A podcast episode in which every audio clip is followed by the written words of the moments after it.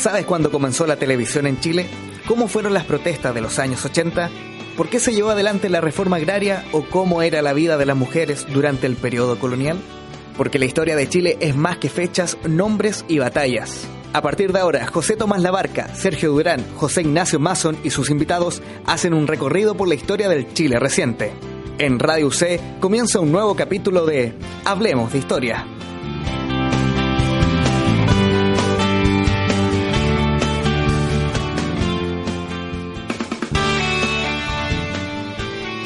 Comenzamos nuevamente un nuevo capítulo de Hablemos de Historia acá en Radio C 660, amplitud modulada, radioc.cl. Mi nombre es José Ignacio Mason y me acompaña la conducción José Tomás Labarca. Buenas tardes, José Tomás. ¿Cómo estás? Bien, dispuestos a conversar nuevamente sobre historia. Eh, más de 50 capítulos ya han pasado y eh, más de 50, casi 60 temas distintos y hoy día no es la excepción. Vamos a hablar sobre justicia durante el tiempo colonial en Chile y para eso nos acompaña eh, María Eugenia Albornoz. Gracias María Eugenia por venir acá. Gracias a ustedes dos por invitarme. ¿Cómo están? Bien, acá estamos expectantes para hablar sobre este tema. Eh, tú actualmente estás terminando tu doctorado en París. Vamos a hablar en, en profundidad también al, al respecto. Eh, te has especializado sobre este tema colonial. Eh, así que tenemos bastante los próximos 60 minutos para indagar al respecto. Pero vamos con la pregunta número uno que le hacemos prácticamente a todos. Conocer un poco al, al invitado cuándo parte tu interés por la historia, cuándo por este tema en, en particular. ¿Qué te llama la atención? Eh, ya, son dos cosas distintas. Los, el interés por la historia está de siempre. Eh, yo fui lectora, como me imagino, casi todos los estudiantes de historia en Chile y en el mundo. Entonces, los libros que caían entre mis manos, los que más me interesaban siempre eran los de historia. Luego, en el colegio, yo estudié en la Alianza Francesa, eh, teníamos profesores de historia franceses, teníamos ramos de historia en francés y de historia de Chile. Por lo tanto, el incentivo que yo tenía desde la, el aula de clase, los materiales de estudio, los temas que se planteaban y la forma de aprender historia con mucha crítica, eh, y mucha conexión con lo que estaba pasando en el mundo, me hizo tener más ganas todavía de estudiarlo. Y luego, eh, terminando el colegio, eh, preparé de nuevo la prueba y allí fui a un preuniversitario y asistí a todos los talleres sabidos y por haber de reforzamiento, de especialización, de repetición y conocí por lo tanto a todos los profesores de historia del preuniversitario y me reforzó aún más mi decisión de estudiar. Entonces viene de muy antiguo. ¿Alguna vez pensaste no estudiar historia? Te hacemos la pregunta al revés. Eh, tú dices no estudiar porque me aburrí o no Eh, estudiar porque no en alternativa a otra Porque cosa. tenías otra alternativa, porque te interesó, por ejemplo, derecho, psicología, periodismo. Ah, bueno, la primera vez en que no quedé en la universidad, a pesar de tener un puntaje bastante alto, eh, fue porque postulé solamente a periodismo e ingeniería comercial, que eran las dos intenciones de la familia, lado mamá y lado papá. Y yo postulé cruzando los dedos para no quedar porque no me interesaba. Y como no quedé, eh, ese año fue en el fondo para reafirmarme, porque en realidad cuando uno viene de un colegio donde te fomentan, que en el caso mío, ingeniería, porque Alianza Francesa es muy científico, y en la casa la historia no era una cosa para estudiar, era algo para entretenerse, eh, necesitaba yo creo sentirme más sólida. Entonces, la verdad que eh, no estudiar historia en el fondo era no estar convencida al 100%, pero tampoco era que me gustaran las otras dos cosas demasiado.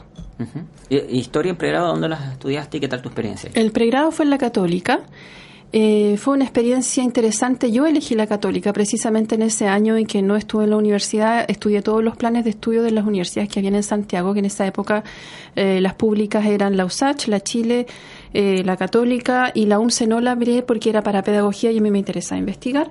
Por lo tanto, fue una decisión pensada. Eh, en ese momento yo entré en el año 90, por lo tanto estaba todavía Krebs como profesor, Sergio Villalobos, Armando de Ramón eh, y otros más que en este momento no me acuerdo, pero que fueron los que me dijeron, bueno, aquí hay una escuela eh, que funciona, entre comillas, y al mismo tiempo estábamos saliendo de la dictadura y había una imagen de la Universidad Católica como lugar que se le había jugado por tratar de no estar demasiado adscrita a una historia oficialista. No necesariamente una historia contestataria, porque eso no es la católica ni fue la católica, pero tenía ese tipo de prestigio. Y la experiencia fue buena eh, en la formación profesional. Eh, uno sale sabiendo escribir, eh, sabiendo plantearse problemas. Yo hablo salía, en realidad debiera decir. Eh, mi licenciatura yo la terminé en 95, pero estudié también la pedagogía. Entonces, y la pedagogía, el plan de esa época, es decir, 14 ramos de pedagogía, 14 ramos de geografía, un semestre entero de práctica. Eh, y yo además hice una tesis antigua como licenciada en historia eh, y un estudio específico como profesora, además de la práctica. Entonces uno salió sumamente fuerte eh, y se nota cuando uno en esa época comparaba con otros estudiantes en, los encuentros de Chile, que viajábamos a provincia, a los estudiantes de historia del país. Eh, uno sentía que nos hacían leer mucho, eran 1.200 páginas por curso. No sé ahora cuántos son. Y uno se organizaba y yo, yo lo pasé bien, no lo pasé mal. ¿Qué temas te llamaban la atención en ese momento, en los años de, universidad? Eh, claramente historia colonial, eh, historia medieval. Eh, lamentablemente el profesor de la época no era bueno, entonces yo me nutrí de los cursos de formación general que daba Luis Eugenio Silva, el sacerdote. Fueron tres que tomé, por lo tanto profundicé en las cruzadas, en, los problemas del Vaticano y lo, o sea, Roma en esa época, Vaticano actual y de los señores medievales, etcétera, me interesaba mucho historia de Chile en todos sus niveles, a pesar de que las enseñanzas que recibíamos no nos satisfacían y en eso éramos bien críticos en la generación mía, pero justamente profundizábamos. Y luego cuando tocó hacer los seminarios de profundización o de título, que en esa época eran de investigación, eh, me metí con el área de historia de la mentalidad, historia de la vida privada, que estaba recién empezándose a presentar en el año 94 y también en el primer taller eh, experimental que hizo Julio Pinto, que fue, me tocó el primer año en que él hizo clases en la Universidad Católica y fui parte del seminario que había que postular, todo un procedimiento, porque todo el mundo quería ir a tomar clases con él. E incluso hicimos talleres paralelos con Claudio Role, que nos formó a varios de los profesores actuales de la Universidad Alberto Hurtado y de otros lugares, Marco León, eh, Daniel Palma y otras personas. Eh, nos juntamos los viernes de la tarde y hacíamos reflexiones de temas aplicados a historia de Chile, literatura historia, historia oral historia. Entonces, yo lo pasé bien, me moví harto. ¿Y en tu doctorado, qué temas estás investigando? ¿Qué, qué te llamó ahí más la, atención, más allá de lo colonial? ¿A dónde te centraste? Antes de hacer el doctorado yo pasé por el, la Chile, elegí hacer el magíster de género y cultura, la primera generación, en la Facultad de Filosofía y Humanidades, y allí tomé eh, como tema de trabajo los pleitos por injuria en Chile como es un magíster de género, le di el enfoque historia de las mujeres dentro de la historia de la justicia. Eso fue entre agosto del 2002 y septiembre del 2003. Y cuando entré en ese cuerpo de fuentes, eh, decidí que tenía que investigarlo de manera más profunda para hacer una tesis de doctorado. Por lo tanto, eh, la tesis de doctorado son pleitos judiciales, específica, eso es un tipo de documento eh, que yo analizo bien en profundidad, es la principal y el 98% de mi recurso. Eh, lo que no se hace mucho acá, porque aquí tú tomas un tema y después vas a buscar distintos tipos de fuentes. La orientación que yo le di y que sí se valida en la escuela en París es eh, un tipo de fuente en profundidad, masiva. Son más de 800 pleitos. A partir de estos pleitos, de alguna u otra manera, lo que, lo que estás haciendo es eh, estudiar, problematizar o profundizar el análisis en eh, eh, las prácticas judiciales, las prácticas jurídicas y en general también un poco lo que es la cultura jurisdiccional. en términos generales, antes de comenzar a ir como punto por punto profundizando en la investigación misma, ¿qué busca transmitir una investigación como esta. Estamos en un programa sobre historia y muchas veces lo que nosotros intentamos comunicarle a nuestros auditores es que la historia no solamente aprenderse una fecha o ser eh, alguien que sabe muchos eh, datos o cronologías del pasado, sino que tiene algo mucho más importante que decirnos. ¿Por qué? En este caso la historia de la justicia en general y también en particular eh, el tema de los pleitos tiene una, un, un, cariz o, un deslinde que es realmente importante o interesante para analizar en un diálogo presente pasado, digamos? Eh, mira, por varias razones. Eh, primero, considero que la justicia eh, como lugar, como espacio, como institución y como valor en la vida no se conoce en Chile. no existen estudios acerca de la justicia, no existe una incorporación ni en los planes de estudio de colegio, ni de universidad, ni en las conversaciones en general una apropiación por parte de la ciudadanía chilena o de la población de este país acerca de lo que es justicia. En el buen sentido, no estoy diciendo que tengamos que estar orgullosos de nuestro poder judicial, por ejemplo, o que todos seamos justicieros por la vida, no. En el buen sentido, no hay una reflexión. Entonces, eso partiendo por ahí. Enseguida, eh, estudiar en el siglo XVIII, porque además mi periodo empieza en 1700, pero termina en 1874. Ahí hay una apuesta de romper completamente con las cronologías políticas. Eh, a mí lo que me interesa es analizar las prácticas y la cultura, las culturas en el pasado, porque estoy convencida, y en eso sigo a Foucault y a un montón de otros teóricos, de que no es que empieza la República y todo lo que sucedió atrás se olvida, eh, se sepulta, eh, queda obsoleto, todo lo contrario. Hay tiempos lentos que van por el imaginario, por los valores, por las conductas heredadas, por los saberes populares y también por los saberes profesionales que se van reproduciendo. Entonces creo que eh, hay que investigarla, hay que indagarla y hay que mirarla, a mi juicio, desde lo que está registrado en los expedientes, más allá de solamente lo que dice la ley o cómo se constituyeron las instituciones interesadas en asegurar un espacio de justicia para los habitantes. En ese sentido, eh, yo mi apuesta, y no soy la única, muchas personas que trabajamos con estos temas hoy en día, nos damos el tiempo, que para muchos implica la lata, de leer todos los expedientes y de leerlos uno de ir una al archivo. No conseguir que alguien te lo resuma en una ficha síntesis, sino que uno leerlo. Porque eh, hacer historia como la hacemos nosotros, especialmente en la Escuela de Alto de Estudio, es hacer historia interdisciplinaria, es decir, uno dialoga con lingüística, con literatura, con antropología, con sociología y también con filosofía. ¿Por qué? Porque prestas atención al lenguaje que está en los documentos. Justamente, como tú dices, no se trata solo de memorizar datos o nombres o hitos. La cronología, a partir de ahora, Chile se hace de otra forma o surge tal persona que nos va a orientar. No, a mí me interesan las prácticas, me interesa cómo se plantea lo que se quiere solucionar, eh, qué se decide que es un problema para llevar a la justicia, eh, a quién le pido ayuda, eh, cómo me digo yo que necesito justicia, cómo me presento a los demás. Y porque la apuesta principal es que ya es, y ahí es un posicionamiento político, yo pienso que todas las personas hoy en día y antes tienen una inteligencia de vida que les permite decidir lo que para ellos es bueno o es malo, es doloroso o es grato, es justo o es injusto. Y en todas las épocas incluso aquellas que conocemos menos o que a nosotros nos han sido presentadas como menos interesantes, más eh, ignorantes, lejanas, o, o donde la gente no sabía porque estaba menos desarrollada, que es algo que se vehicula tanto hoy en día. Incluso en esos momentos yo estoy convencida de que todo el mundo sabe lo que le está pasando y hace de alguna manera algo para modificar lo que le está pasando y que le duele, que le molesta, que lo presiona. Yo no me amparo en las ideologías apareció el socialismo y por lo tanto el proletariado o no sé, los obreros se organizaron. No, esto viene de antes, desde siempre. No tampoco creo en que el, pueblo es ignorante de, básicamente y mientras no haya alguien que sea culto y lo oriente va a estar siempre a la espera, tampoco. Y en ese contexto las mujeres, incluso los niños, hoy en día sabemos que hay una inteligencia infantil dando vuelta, por supuesto los ancianos, los enfermos, los soldados, todas las los individuos que componen una sociedad, a mi juicio, saben qué es justo y qué no es justo.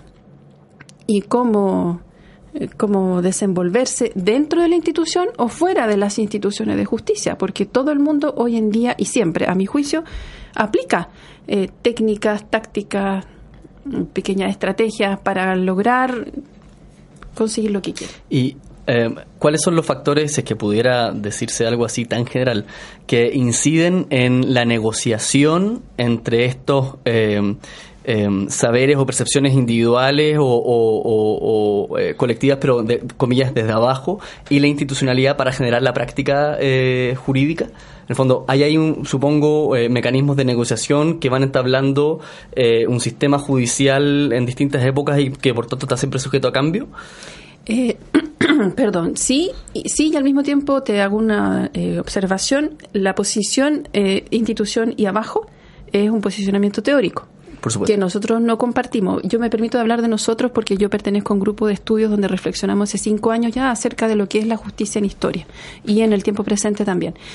Eh, plantear eh, una gran cantidad de población que desde abajo se dirige o es solicitada por instituciones que la pilotean, la tutelan, la controlan, la administran o la cuidan desde arriba, claro. o desde arriba, eh, nos parece a estas alturas un poquito divorciado de lo que podría estar sucediendo en realidad. Eh, todo esto conlleva todo un apoyo teórico importante, es decir, eh, la opinión, la participación y la negociación, como tú lo dices, no surgen con los tiempos modernos de la vida urbana, es decir, en la década de 1870, sino que se han dado siempre. Y las posibilidades, de los márgenes amplios o estrechos para influenciar y lo que se dice en las corrientes actuales de historiografía italiana y francesa, construir junto con los personeros institucionales, es decir, los funcionarios de las instituciones, esos márgenes son amplios. En el caso de las injurias y en el caso del sistema judicial del periodo colonial hispanoamericano donde se inscribe Chile, la palabra es súper importante. Entre los temas que a mí me interesan más allá de la justicia es la historia de la palabra. Y eso lo encuentro fascinante. La palabra oral, obviamente, porque no estamos hablando del manejo de la imprenta ni del manejo de la cultura erudita, académica o universitaria.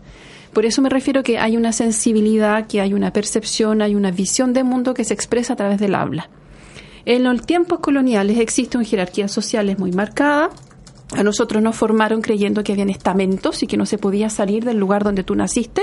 Mentira está absolutamente visible en los documentos que uno se da el tiempo de leer de que existe un orden, por supuesto, moral y de valores, pero en la práctica, en el cotidiano, a través del habla, justamente, tú puedes picanear, en buen chileno tú puedes molestar y tú puedes decir tu pensamiento. Hay que acordarse, y estamos en una universidad católica, de que el verbo es lo primero. Y el verbo que lo que es inteligencia que sale de aquí y del corazón, el corazón se supone conectado directo con Dios y que te facilita la verdad de lo que tú sientes. Por lo tanto, un esclavo, un criado o un peón de hacienda, un minero en las minas de Potosí o de México, donde tienen que andar a codos arrastrándose por el suelo, tienen el habla. Y con el habla opinan, preguntan, gritan, se quejan, se ríen y ahí es donde empieza a temblar la institución. En términos de la justicia, el habla implica queja implica petición, implica pleito, querella, acusar a alguien. Después tú ves cómo continúas con tu acusación, pero a través de ese habla acusatoria que señala o que dice él se está portando mal, no está cumpliendo, acuérdese que el de arriba lo está vigilando, usted tiene problemas, no está haciendo lo que le corresponde, estás haciendo eh, que el sistema institucional de justicia esté alerta. ¿Por qué? Hay que acordarse que la Real Audiencia, no sé si la tienen en, la, en el horizonte, viene de audio y los jueces principales directos del rey se llaman oidores. Y eso es oír. Tiene que estar atento a lo que él habla de los súbditos transmita. Entonces, para nosotros, cuando retomamos la cosa, vemos que hay, por supuesto, estructuras que tienen que ponerse en lugar, porque hay un juez o diez jueces, pero no todo el mundo puede ser juez. Y ahí, de alguna manera, igual hay una relación vertical, en el sentido de que es el juez. Hay formas, pero vertical, eso lo deducimos nosotros. Hay formas de respeto, hay formas de etiqueta, hay tiempos, hay protocolos, pero vertical, desde el minuto en que justamente los más desvalidos recuerdan somos todos hijos de Dios y somos todos criaturas iguales, con el mismo rey que nos gobierna, la verticalidad la imponen los excesos, los excesos de soberbia, de orgullo, de autoconsiderarse el mejor de todos, la falta de paciencia, la falta de tiempo. Bueno, hay que, tengo que agregar que yo trabajo mucho con la historia de las emociones como situación de verdad y como realidad que influye definitivamente en la sociedad, que no es solamente un fenómeno extraño que hay que tratar de controlar desde la medicina, sino que forma parte de nuestra vida. Entonces, cuando uno lo lleva a la justicia, porque la queja, eh, decirse herido o perjudicado, que es el vocabulario más actual, me han robado, me han atacado, mataron a alguien, eso se construye también con los sentimientos. O sea, no es solamente un cálculo frío, abstracto de ganancia y pérdida. Nos queda clarísimo aquello. Ah, hay, hay un punto eh, probablemente muchos deben estar preguntando. ¿Qué entendemos, qué entiendes tú después de tus investigaciones por periodo colonial, por la colonia en Chile? Uno tiende a situarlo dentro de cierto periodo, eh, los historiadores tienden a jugar eh, de manera distinta según el, punto de vista donde se hace investigación con esos eh, periodos. Eh, ¿Entre qué años, entre qué siglos tú marcarías este periodo colonial en Chile y qué lo caracterizaba? A ver, yo con las cronologías que, recibimos eh, no me siento cómoda, pero entiendo que hay que usarlas porque sirven para ubicarse un poquito. Eh, para mí la colonia comienza, eh, a ver, la colonia la defino y muy a grandes rasgos porque no, no me es operativo el concepto, pero hay un tiempo en el que hay una instalación hispano-católica en este territorio. Y esa instalación eh, llega sin pedirle permiso a nadie y viene prefabricada, en el sentido de que no se empieza a pensar aquí qué vamos a hacer, sino que traen modelos, códigos, propuestas, eh, mandatos eh, hispanos. Es católica porque es algo que se olvida mucho de señalar y precisamente cuando uno trabaja con estos documentos tiene que recordar que está.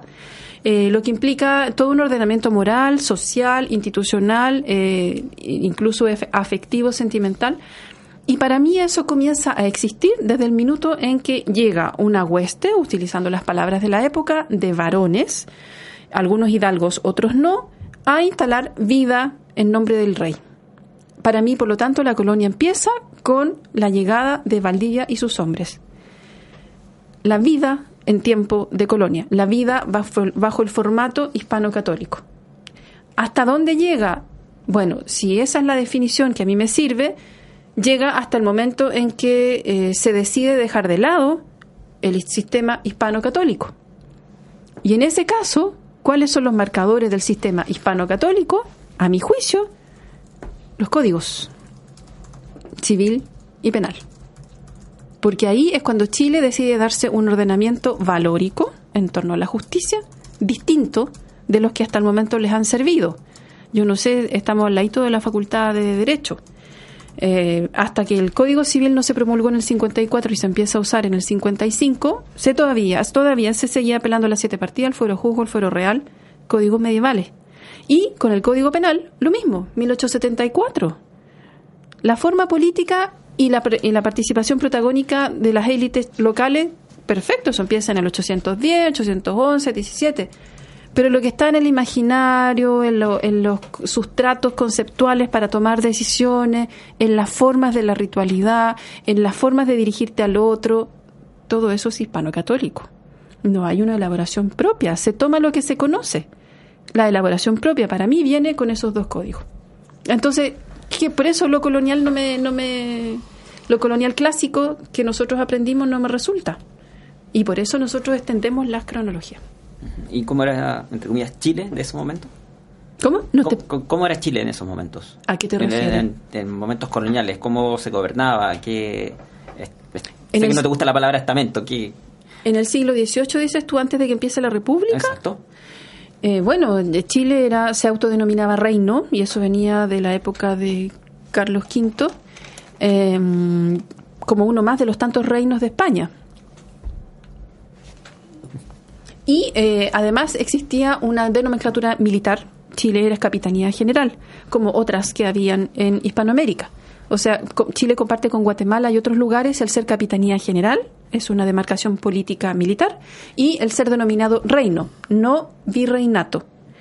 Esa es una formación geopolítica dentro de la cual hay un jefe del tema militar, que es el capitán general, un gobernador presidente del país o del espacio, eh, porque se habla del Chile como país, y un consejo, que es la Real Audiencia, que gobierna junto con este gobernador y presidente. Este gobernador y presidente de Chile es también el presidente de la Real Audiencia. Esa es la estructura geopolítica.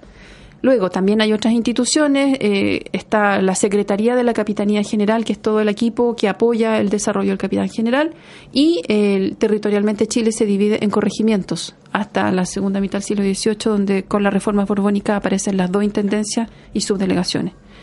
Entonces está espacialmente dividido en grandes zonas, pero agrupado eh, en una ciudad importante que es Santiago, otras dos que son menos importantes durante largo tiempo, que es La Serena y Concepción, y mucha población desperdigada durante todo el siglo XVII en los valles, hasta que en la década de 1740 principalmente empieza lo que se llama la segunda oleada de fundación de ciudades, y aparecen las del Valle Central principalmente, pero otras también, como San Felipe, San Fernando, Quillota, etcétera. No sé si eso responde más o menos a tu pregunta. Es una población eminentemente rural, eh, mestiza, muy mezclada. Hay población hispana, indígena, eh, afro y también todas las mezclas entre ellos. Mayoritariamente masculina en los campos eh, principalmente eh, femenina en la ciudad y en las aldeas o en las villas, eh, con un contingente militar asentado en la zona de frontera, más allá del río Biobío, pero no solamente ahí, porque se conoce el, desplazamiento a lo largo del territorio, con algunos puertos funcionando, Valparaíso, que es el puerto de Santiago, pero también está el Coquimbo, Valdivia, por supuesto, zona realista, Mm, no sé qué más te puedo. Sí, yo eh, la última pregunta como como quizás todavía de contexto antes de ir particularmente es bueno el actor, las mujeres. Eh, ¿Cuál es el rol de las mujeres en, en este eh, periodo oficial o esta periodización oficial de la colonia más allá de que de que quizás no es demasiado útil el concepto y de alguna manera cómo la sitúas en, en el marco de investigación de la justicia en la colonia? Ya, voy a tratar de sintetizar porque si no voy a estar todo el día hablando de eso. Primero, el rol queda corto, son varios roles, es en plural. Segundo, en el periodo colonial, desde la aproximación que yo les acabo de escribir, ninguno, en el sentido de que no hay mujeres gobernantes, no hay mujeres políticas, no hay mujeres que toman decisiones titularmente, pero existen mujeres en todos los ámbitos de la vida. Para empezar, los que han sido más estudiados porque han sido eh, originalmente mirados como comunidades femeninas son los conventos. Hay enorme cantidad de conventos en Chile e incluso se piensa que eh, proporcionalmente es uno de los lugares donde más ha habido hay explicaciones acerca de que, claro, los hombres llevan a la guerra, las mujeres quedan solas, que se agrupen en vida conventual. Pero están todas las mujeres de las élites, las casadas o hijas o madres de personas encumbradas en la élite que tienen acceso a un patrimonio que controlan, porque ellas toman decisiones y eso se está demostrando cada vez con más fuerza a través del estudio de las cartas que han podido dejar o a través de los testamentos, las dotes y otros documentos donde se recupera, por ejemplo, un individuo varón que dice eh, esto perteneció a mi madre y ella me dijo que en realidad mejor hiciera esto con esto. En vez de decir solamente tal persona era propietario de esto, estamos recuperando decisiones, influencias, consejos de mujeres en el ámbito del el manejo patrimonial. Luego, por supuesto, todas las nodrizas, nanas, amas de casa, lavanderas, cocineras, cuidadoras de niños son mujeres siempre, pero también hay mujeres implicadas en distintos tipos de negocios como por venta de alimentos, venta de ropa, lavado eh, de lugares, de casa, limpieza, y también mujeres, y esto lo ha comentado un poco Emma de Ramón, que me imagino conocen, implicadas en artesanías de, de efectos de primera necesidad losa, jabón, cosas que uno hoy en día no asocia con mujeres, pero al mismo tiempo no hay nadie que te diga esto está prohibido para las mujeres. Hasta ahí no sé si... Nos queda clarísima la caracterización. Vamos a ir a un corte acá en Radio C, hablemos de historia. Es breve, recuerda que además nos puedes seguir en Twitter, arroba historia Radio C. Estamos hablando hoy día con María Eugenia Albornoz sobre justicia durante el tiempo colonial en Chile. Una pausa y volvemos de inmediato.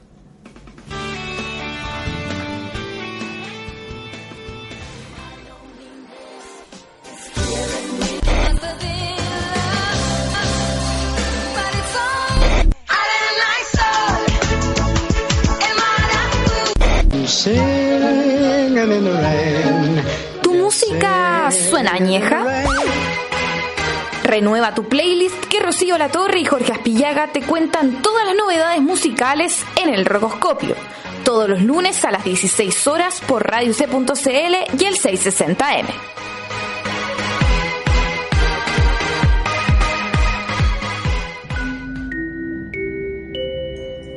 Señores pasajeros, se les comunica que acaba de llegar el tren con dirección a... Favor acercarse con cuidado. Para quienes esperen el servicio con la dirección... Hasta la vista, baby. Su tren llegará en 5 minutos. Radio UC te reserva un boleto cada semana para que conozcas lo mejor del cine y los próximos estrenos en la pantalla grande. Súbete al tren conducido por Fernanda Muñiz y Felipe Araya todos los lunes y jueves a las 17 horas en la séptima estación. Solo por Radio C, ideas que suenan bien. Amiga, ¿estudiaste para el control? Ay, sí, pero es que el libro me tenía enferma, era súper fome, no tenía ni monitos. Amiga. Ay, no, y además los anexos eran muchos. Algunos no los entendí porque estaban en inglés y siempre me ha fallado. Amiga. Ay, ¿qué? Era solo la introducción.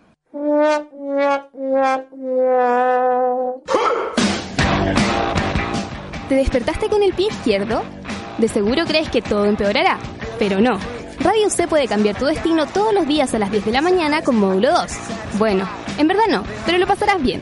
Módulo 2, solo por RadioUC.cl y el 660 AM.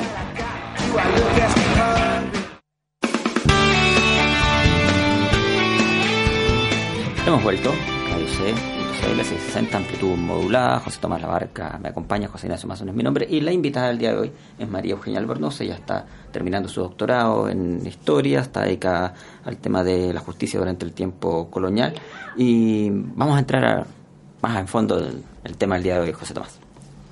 Eh, um, mi pregunta es simple, entre comillas. ¿Quiénes son eh, quienes dictan justicia en la época? Eh, ¿Qué o cuáles eran sus características? ¿Y por qué, un poco adelantando parte fundamental de la, de la pregunta, eh, eran solo hombres, digamos? Ya, a ver, eh, ¿quiénes dictan justicia? Hay, hay dos formas de plantearlo. Primero, está la justicia que se hace en nombre del rey, eh, por lo tanto, eh, es una justicia que tiene un carácter bastante sagrado en el sentido de que se, se asume como bien ponderada, justa, entre comillas, equilibrada y que está eh, siendo hecha en función del bien futuro. En ese caso, en Chile, eh, hay dos instancias que la hacen, que la rinden. Esa justicia es la Real Audiencia, como este tribunal colegiado constituido por oidores, que son individuos que han estudiado en universidades de España o de México o de Lima, en el caso de la Universidad de San Marcos, y que hacen carrera profesional. Hay que considerar el espacio hispanoamericano como el lugar de desplazamiento para estos estudiantes que salen egresados de licenciatura en Derecho también que salen doctorados en, teología o en derecho. Esa es una justicia colegiada, es decir, se reúnen los oidores y estudian caso a caso.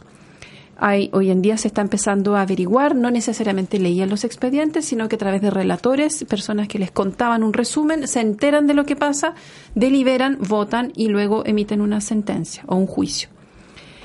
Ese es representación del rey también la tiene el presidente de Chile, gobernador de Chile y capitán general, que cumple el rol de justicia personal. Es decir, ante él se acude como uno tiene imágenes en las películas cuando un individuo pobre, miserable, venido de lejos, viene a clamar la piedad del rey.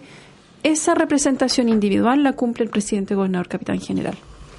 En teoría, según lo que se plantea eh, para la península ibérica en el siglo XIII, XIV y XV, de las cuales nosotros somos heredera, los corregidores, en los 16 corregimientos que tiene Chile hasta 1786, es decir, entre 1541 y 1786, hay 16 espacios geopolíticos que se llaman corregimiento, cada uno a cargo de un corregidor.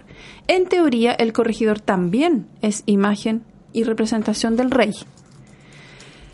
en teoría no más, porque en la práctica en Chile, como en todo el otro espacio hispanoamericano, habiendo esta intermediación del Océano Atlántico, de las reales audiencias, de los virreyes, el corregidor empieza a disminuir en importancia. En lo concreto, ¿qué significa eso? Que dentro de su corregimiento el corregidor es autoridad máxima. Aunque no es, eh, cumpla el rol de ser imagen y representación del rey, es de todas maneras el que más manda, el que manda únicamente en ese espacio ahí estamos, hasta ahí llegamos con las justicias que son directamente eh, homologadas al poder del rey. Están las otras justicias que se denominan justicia delegada. Y allí interviene una pléyade de hombres. Y más adelante diré por qué solo hombres. Está, voy a empezar por el nivel más eh, eh, cercano a nosotros hoy en día para elevarme a los otros niveles. Cuando hay villas, es decir, vida urbana organizada, el cabildo tiene la facultad de ejercer justicia o de aplicar justicia a través de sus dos primeros alcaldes, el alcalde de primer voto, que se denomina así porque representa a los vecinos, a los que tienen propiedad solar en el lugar, y el alcalde de segundo voto, que se denomina así porque representa a los moradores o estantes en la villa, es decir, los que están de paso o los que viven ahí diez meses sin ser propietario porque su casa principal está en la hacienda o en la costa o en otro país o en otro lugar. Esos dos alcaldes principalmente tienen eh, derecho a tener un foro que se denomina, es decir, un lugar para acoger a los que litigan o que quieren eh, querellarse contra alguien. Esa es la primera justicia eh, del cabildo que se denomina justicia capitular. Esos hombres ejercen justicia delegada, es decir, se asume que la monarquía delega su facultad de ejercer justicia en los representantes del gobierno local También están los corregidores, como les planteé, pero que en un gran distrito hay que imaginar que un corregimiento puede haber sido eh, lo que hoy en día es la región de Rancagua, la región de San Fernando y la región de Chillán. Todo eso era un solo corregimiento, entonces enorme. Y los corregidores, por lo tanto, se hacen ayudar de los eh, jueces o tenientes de corregidor que son varios, no es uno solo. Eh, depende de la dimensión del corregimiento, eh, la cantidad de tenientes o eh, ayudantes del corregidor que se nombra. Son individuos que nuevamente ejercen justicia delegada, que se desplazan, que tienen pequeñas porciones de tierra a cargo, y es lo que se denomina la justicia jurisdiccional, porque dentro de su jurisdicción ellos ejercen justicia.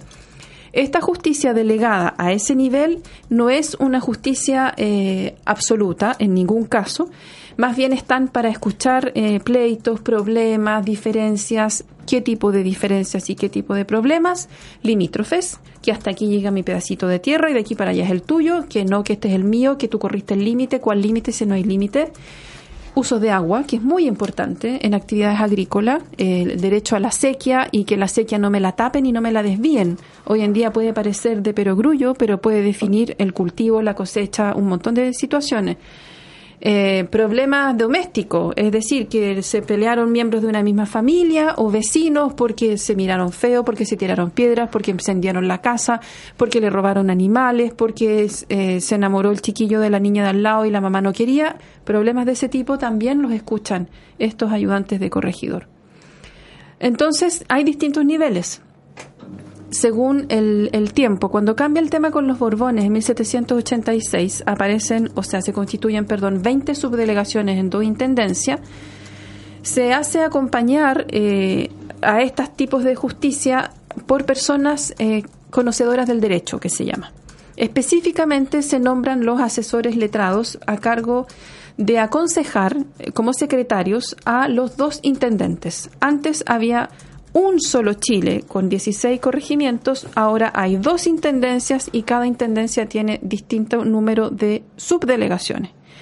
A cargo de cada intendencia hay un intendente que se hace asesorar o aconsejar por este asesor letrado, una especie de secretario súper capaz en derecho. Tiene que tener estudios demostrados y ser eh, bastante lúcido en el tema. Y de ahí hacia abajo se ordena, el intendente tiene que preocuparse de que los subdelegados de las subdelegaciones también operen en derecho, es decir, con conocimiento profesional del derecho.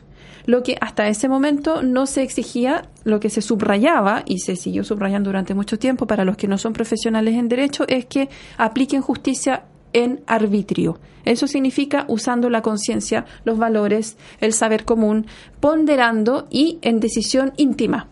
Insisto, no se fundamentaba por escrito los argumentos para tomar una decisión y dictar sentencia. Y eso es algo que choca cuando uno retrocede en el tiempo y desde los códigos actuales, desde la forma actual de hacer justicia, va a mirar los expedientes y no hay fundamentación de la sentencia. Lo que hay son sermones, retos, pórtense bien, esto no corresponde y lo vamos a multar con tal cosa o se condena a tal persona que se ha comprobado que es un asesino a tal pena pero no hay un fundamento como lo conocemos hoy en función de tal ley, de acuerdo a tal código, en función de tal ordenamiento legal, porque contravino tal inciso de... No, eso no se usa.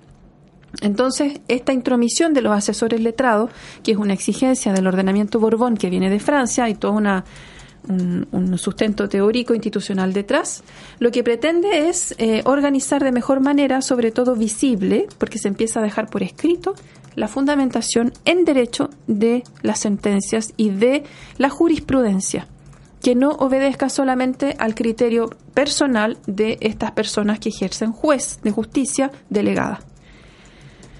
Hasta ahí lo que... ¿Existe un registro sobre, o tú pudiste detectar un registro sobre los delitos más comunes de esa época y el perfil probablemente de esos delincuentes? A ver, uno hace historia con los documentos que existen y los documentos que existen están conservados en el Archivo Nacional. Se llama nacional porque fue conformado bajo república con un criterio de que sirva a toda la nación.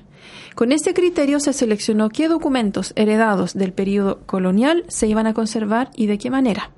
En Chile, el criterio que primó fue la institución Real Audiencia tiene una cantidad de papeles que le corresponden y por lo tanto esa cantidad de papeles se va a llamar Real Audiencia.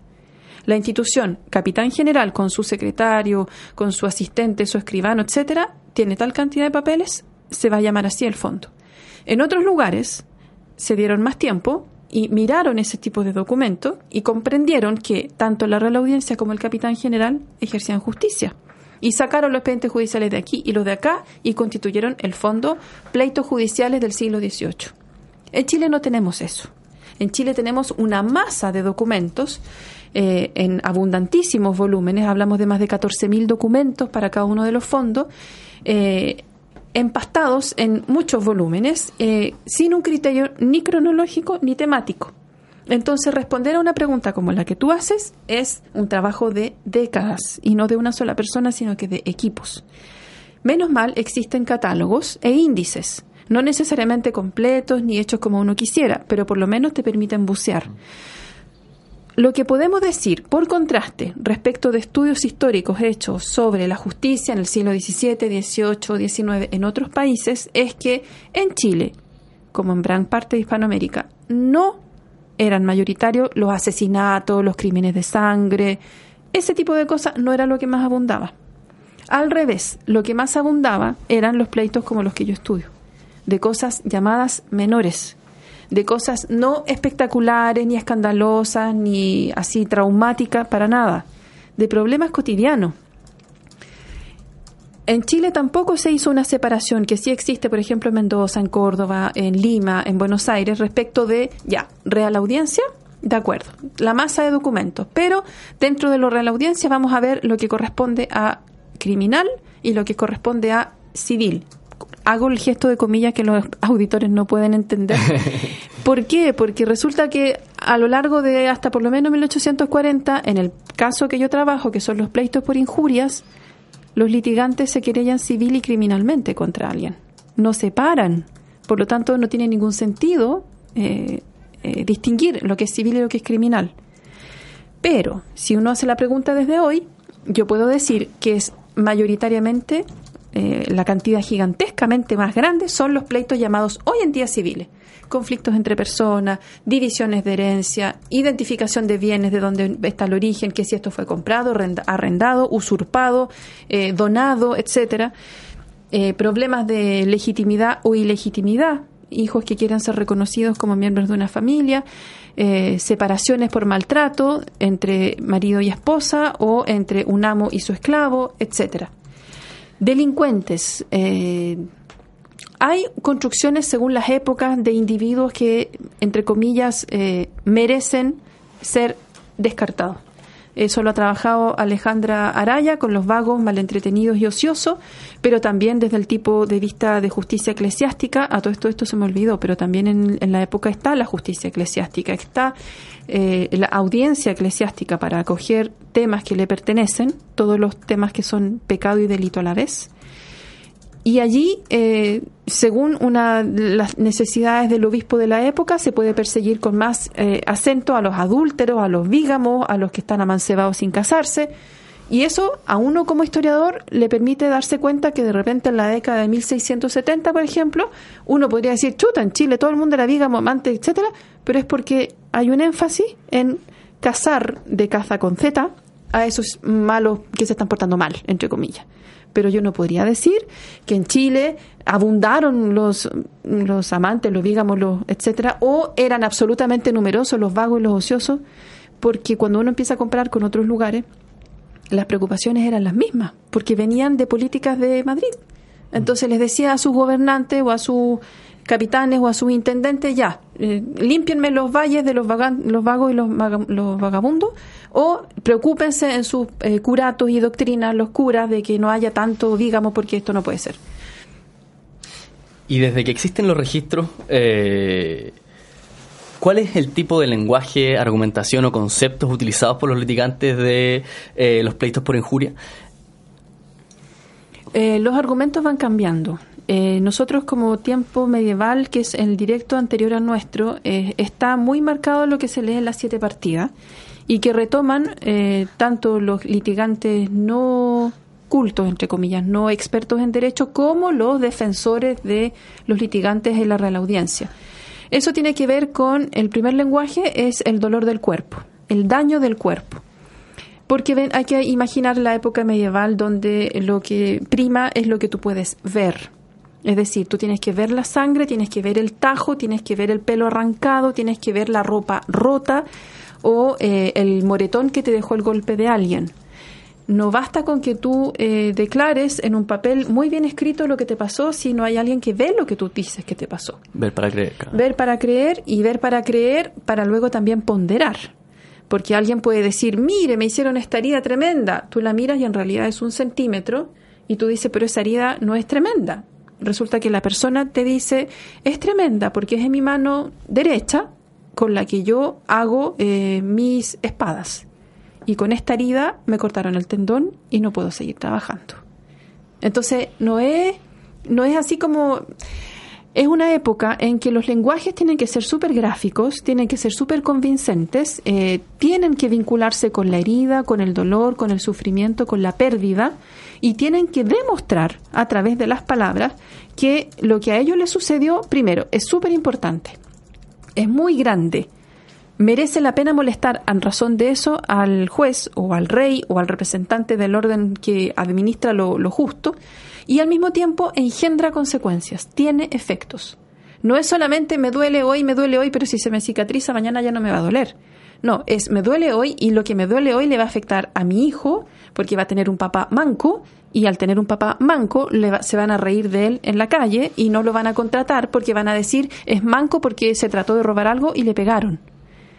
Estamos en una época donde eh, la reputación, la fama, el renombre, eh, lo que inventen los otros acerca de lo que te pasó a ti, le pasó a tu papá, es muy importante. Estamos en una época también en que se duda constantemente de la pureza de sangre, de la limpieza de sangre. Eso está instalado por el orden católico, de los reyes católicos, en función de distinguirse de los nuevos católicos, que son los judíos y los musulmanes conversos, cuando se decide que la única religión oficial del territorio castellano y luego ibérico va a ser la católica.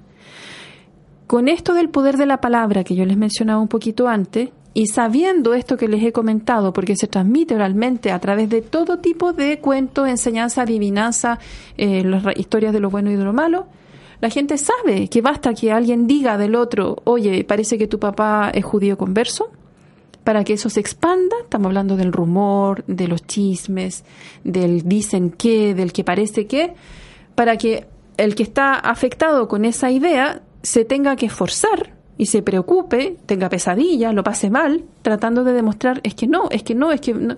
¿Y cómo lo demuestra? Ahí empieza una guerra de palabras. Y si tú tienes dinero, puedes acceder a conseguir también registros escritos, documentos, fe de bautismo, eh, estructuras de, de, familia que dicen que no, este nació aquí, se casó con esta otra señora que viene de tal familia y son todos sumamente demostrados que son limpios de sangre, que son católicos viejos, que no tienen ningún infame en la familia. Infames son los que han trabajado como verdugo, los que eh, no sé, fueron acusados de fraude económico o de desfalco y luego tuvieron que demostrar que sí se equivocaron, limpiaron el problema, pero quedó la huella. Entonces, en esa época el lenguaje tiene que ver con todo eso. Necesariamente, por lo tanto, tienes que explayarte. Y eso genera los expedientes que a los historiadores actuales los miran y, ¡uh, qué lata! Son 150 fojas de puro cuenteo, cuenteo, pero es que es porque se expresan a través de esa forma. ¿Y hay diferencias en la argumentación, diferencias, por ejemplo, geográfica o de clase o ahora mismo, eh, eh, en la argumentación de los demandantes, por ejemplo?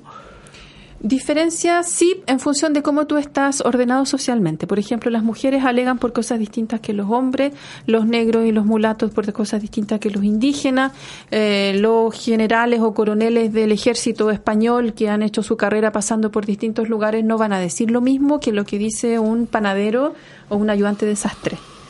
Porque saben que eh, el que los escucha los va a situar en un orden entonces, este, el general del, del ejército que se ve afectado porque resulta que hay un capitán que le está le está tirando mala leche, literalmente en Chile. Eso hay un caso precioso en Uruguay, en Montevideo, cuando se estaba construyendo el puerto. Muy lindo sobre eso.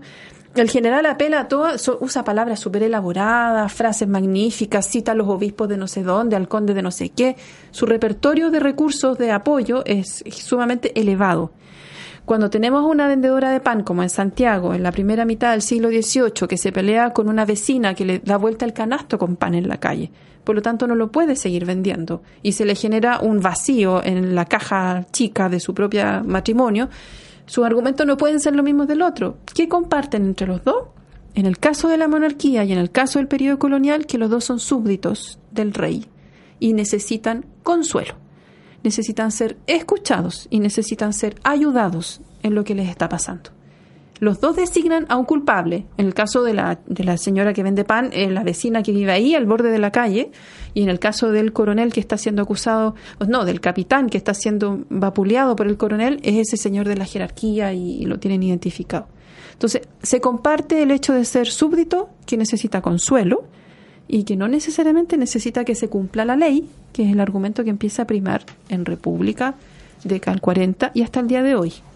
Hasta el día de hoy, cuando nosotros vemos las querellas y los pleitos, se dice se infringió la ley, no se respetó el código, se está pasando a llevar eh, lo que se permite en Chile y lo que se prohíbe. En este otro periodo estás hablando de ti todo el rato, de ti, de tu familia, de tu cuerpo, de tu entorno, de tu proyección de vida y te planteas como súbdito, como individuo frente a tu rey.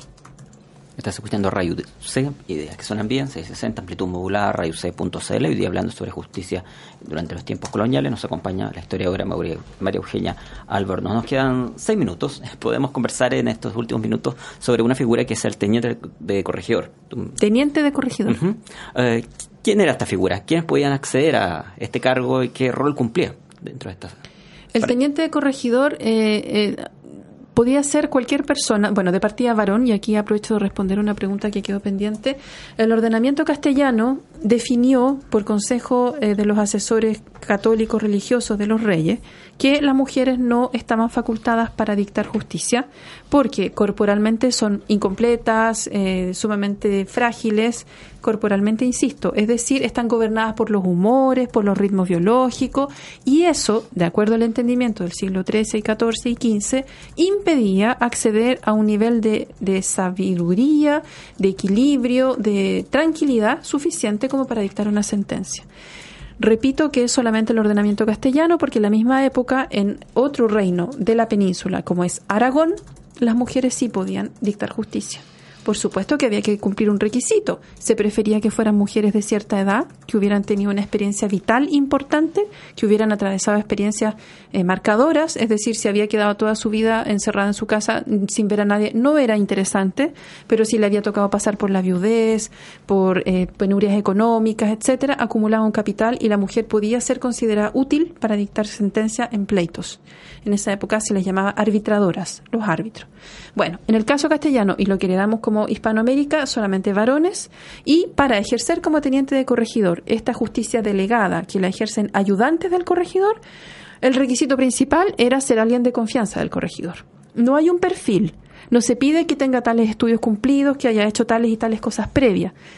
En teoría, desde España se plantea que los que son tenientes de corregidor sepan leer y escribir, pero ni siquiera es el caso, siempre.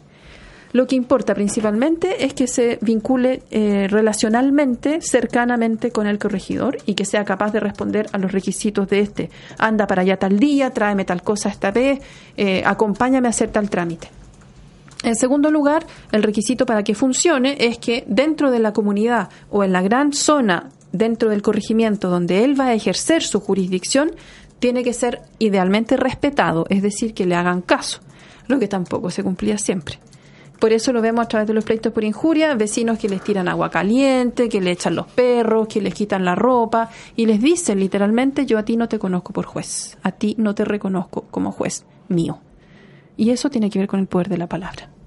Y eso era bastante común. Hoy en día es raro que una, alguien de, que imparte justicia al juez correspondiente uno le diga yo no te reconozco. Uno lo reconoce y acepta. O sea, bastante común no lo sé porque te insisto, nosotros no podemos hacer estadísticas. Pero sucedía, está registrado y claramente es algo que hoy en día no podemos hacer porque estamos formateados para reconocer a una institucionalidad profesional.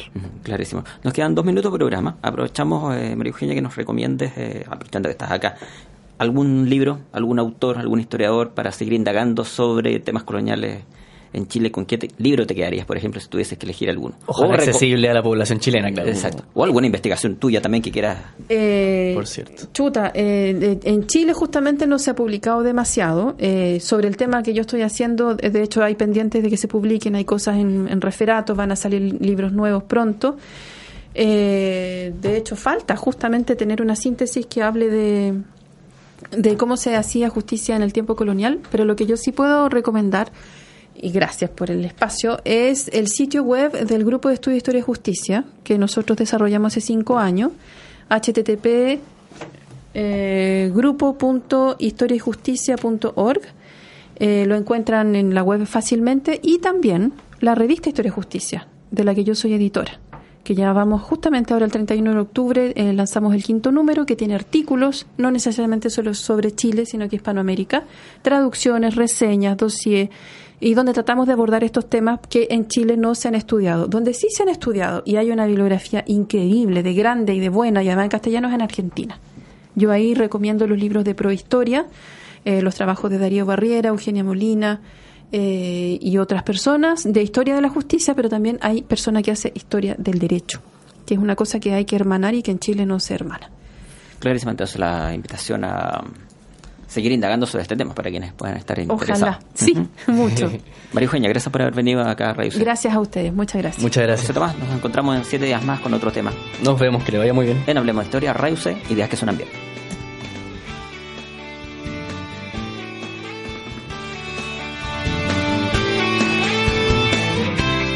Ahora ya sabes del comienzo de la televisión, de la intensidad de las protestas ochenteras, del por qué se hizo una reforma en el campo chileno y mucho más.